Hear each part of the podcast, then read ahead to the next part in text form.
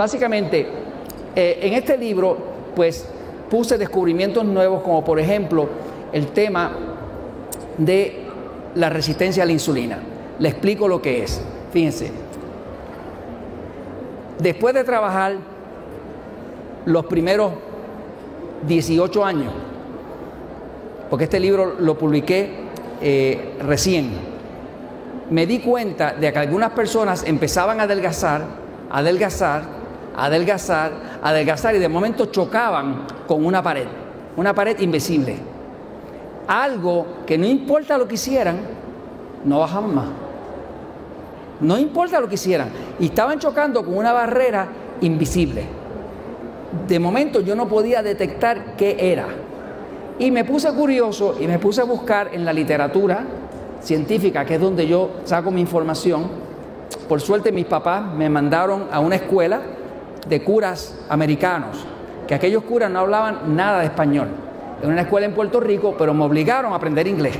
Entonces yo verdaderamente tengo más dominio del inglés que del español. Y además como en Puerto Rico hablamos spanglish, que es una mezcla de español con inglés, pero pues a mí me da esta vergüenza cuando hablo con gente como ustedes que saben español de verdad, ¿no? Pero tenía la ventaja de que el inglés lo domino bien. Entonces empecé a buscar en la literatura qué podría haber que me explicara que una persona está bajando de peso, bajando de peso, bajando de peso, celebrando que la ropa cada vez le queda más grande y de momento deja de bajar. Y no importa el ejercicio que haga, no importa eh, la dieta que haga, no baja más. Chocó con la pared. Es como una pared invisible, pero mucha gente que empieza a adelgazar observa que llega un punto donde ya, no puedo bajar de esta talla, haga lo que haga. Y lo que descubrí es que lo que acumula grasa es la insulina. ¿Cómo se engorda?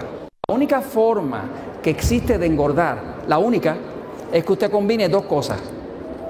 Glucosa, que es azúcar de la sangre, e insulina, que es una hormona que se produce aquí, es un órgano que está aquí, que es del tamaño de su puño y que está debajo del seno izquierdo, que se llama el páncreas.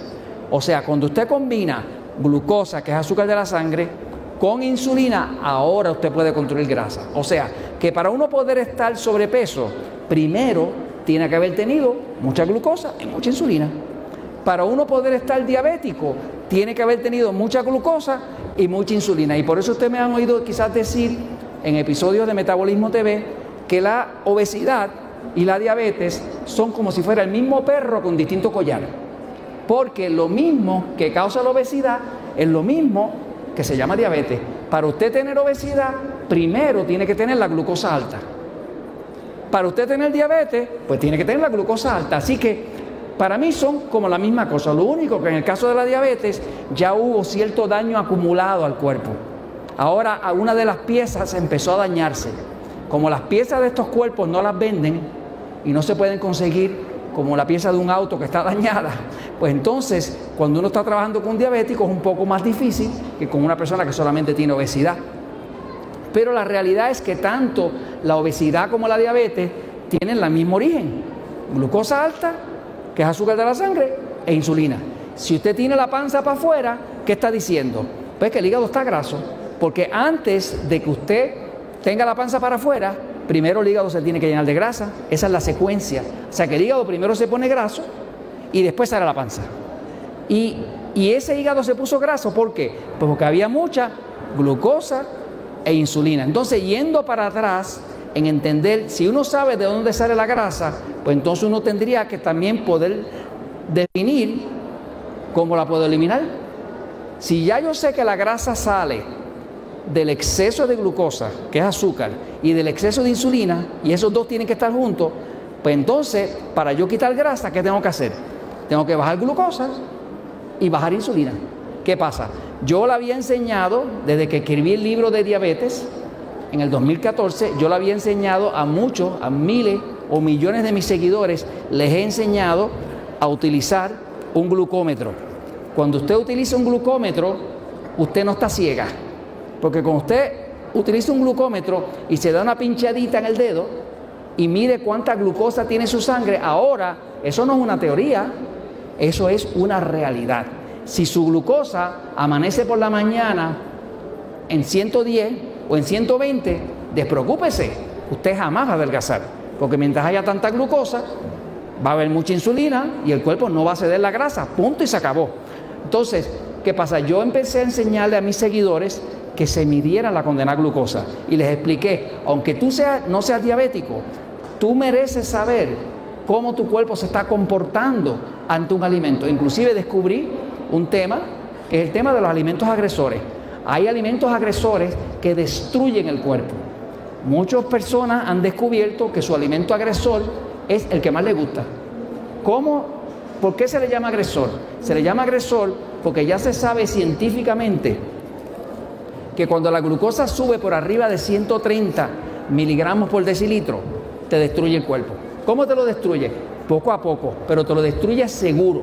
Quiere decir que vas perdiendo la vista, vas perdiendo los nervios, empieza la neuropatía diabética, vas creando grasa, vas teniendo daño a los riñones, vas teniendo daño a todo tu cuerpo. ¿Por qué se daña el cuerpo? Por el exceso de glucosa. Porque el exceso de glucosa, como es un azúcar y todas las azúcares son pegajosas, si no me crees, métele el dedo a un melao, a un azúcar que, la derretiste para que tú veas. Y entonces, ¿qué pasa? El exceso de azúcar en el cuerpo es una sangre dulce. De hecho, las personas que tienen eh, mucha azúcar en la sangre, hasta los mosquitos las pican más. Las moscas se les trepan encima. ¿Sabe por qué? Porque son dulces, me sigue. Ahí hay comida, me sigue. O sea que una persona que tiene la glucosa alta, un diabético, una persona con obesidad, con glucosa alta, va a encontrar que hasta los insectos lo favorecen. Porque están buscando comida dentro de él. Entonces, básicamente, lo que me di cuenta era que si una persona estaba chocando con una barrera y no podía adelgazar más, cuando me pongo a investigar, ¿qué encontré? Que el problema era, en muchos casos, ya se había controlado la glucosa, pero había algo que no se había controlado y era la insulina. ¿Qué pasa? Que entonces cuando busco la literatura me doy cuenta que hay un fenómeno que se llama resistencia a la insulina. Resistencia a la insulina quiere decir que su cuerpo ha tenido tanta y tanta insulina debido a que usted comió tanto y tanto carbohidrato, que ya el cuerpo no le hace caso a la insulina. ¿Cuál es el propósito de la insulina? Es una hormona que ayuda a la glucosa a entrar a la célula. Es una hormona que cuando hay mucha glucosa se combina con la glucosa para convertir en grasa. Pero cuando un cuerpo ha estado por demasiados años comiendo pan de más, comiendo pizza, comiendo arepa, comiendo arroz con frijoles, comiendo chocolate, tomando Coca-Cola y todo ese tipo de cosas, pues ¿qué pasa? El cuerpo no tiene más remedio que produce insulina, produce insulina, produce insulina, produce insulina. ¿Para qué? Para manejar la glucosa alta. Pero hay un problema, que cuando el cuerpo produce insulina, insulina, insulina, insulina, insulina, insulina, insulina, las células se hartan, se cansan de tener tanta insulina y empiezan a ignorar la insulina. La forma que tiene el cuerpo de defenderse de un exceso de insulina es apagando sus sensores. Y las células que a veces tienen 300 sensores de insulina alrededor, terminan con 30, con 20 y toman 780 de ellos. ¿Por qué? Porque ya no toleran tanta insulina. Y la, fíjese, si usted, si usted una persona lo llama por teléfono y lo llama y lo llama y lo llama y no lo deja ir al baño y no lo deja respirar, ¿qué usted haría con el condenado teléfono? ¿Qué haría? Pues, lo corta, eh, le corta el teléfono, le hace algo, pues eso mismo le pasa a las células de su cuerpo con la insulina. Cuando reciben tanta insulina, tanta insulina que no pueden con ella, ahora la ignoran. Entonces, eso es el fenómeno que se llama resistencia a la insulina que está explicado aquí. Mientras haya resistencia a la insulina, no hay forma de que su cuerpo bote la grasa, no hay salida, porque la insulina le tranca la salida a la grasa. O sea, usted se puede matar haciendo ejercicio eh, aeróbico, eh, eh, crossfit, lo que usted quiera. Y mientras la insulina esté alta, no sale ni una onza, ni un gramo de grasa, porque la insulina le tranca la puerta y ahora usted no va a poder adelgazar. Y esa es la pared. Esa es la pared con la que la gente estaba chocando. Entonces, me puse a investigar qué se puede hacer para vencer la resistencia a la insulina, para convencer al cuerpo de que reconstruya sus receptores de insulina para que entonces el cuerpo no tenga que seguir haciendo tanta insulina.